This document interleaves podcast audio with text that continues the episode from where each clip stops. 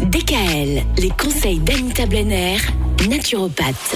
Anita, toute cette semaine, on parle des calculs biliaires. Comment est-ce qu'on va faire pour éviter d'avoir des calculs biliaires alors, ce qu'il faut éviter avant tout, c'est les aliments riches en graisses saturées. J'en parle souvent lors de nos chroniques. Il faut vraiment se calmer sur les produits laitiers, les fromages et les viandes grasses. Voilà, ça, ce sont les graisses saturées. Il faut également considérablement ralentir les sucreries et les graisses cuites. Limiter l'alcool le plus possible.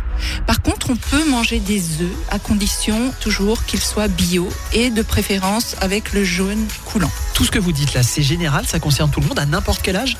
Pour les calculs, oui. Alors c'est rare qu'on en a euh, à un très jeune âge, mais euh, ça peut démarrer à partir de 20, 25 ans. Ah oui, quand même. Et il n'y a pas de limite. Hein. Alors ce qu'on peut faire également en cas de crise, Là, quand on a une crise, on la sent, hein, on sait très bien d'où ça vient. Il faut appliquer sur la région du foie une serviette éponge humide très chaude pendant 20 minutes. Et puis on recommence à chaque fois, tant qu'on a les douleurs, on s'applique régulièrement une serviette humide très très très chaude. Pour évacuer le ou les calculs, alors voici le remède que moi je préfère. Alors c'est une méthode de vieux guérisseur.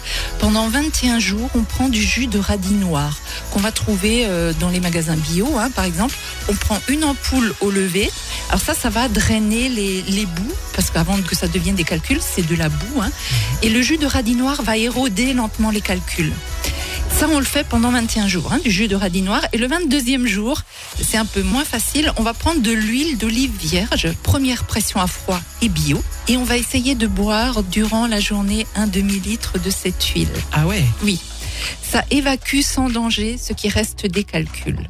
Intéressant. Oui. Alors, on peut vérifier à la radio ou à l'échographie si les calculs ont bien disparu, mais au cas où il en resterait, en raison de la grosseur de certains calculs, hein, il faut attendre un mois et recommencer l'ensemble du traitement, ou alors passer tout simplement à l'opération euh, qu'on fait en ambulatoire. Mais ça, c'est vraiment avec le gastro-entérologue qu'on va voir euh, ce qu'il en est exactement. Absolument. Bon, avant d'en arriver là, il y a d'autres solutions pour euh, tenter d'éviter d'avoir des problèmes de bile, et ça peut passer par les huiles essentielles, par exemple. Oui, on verra ça demain.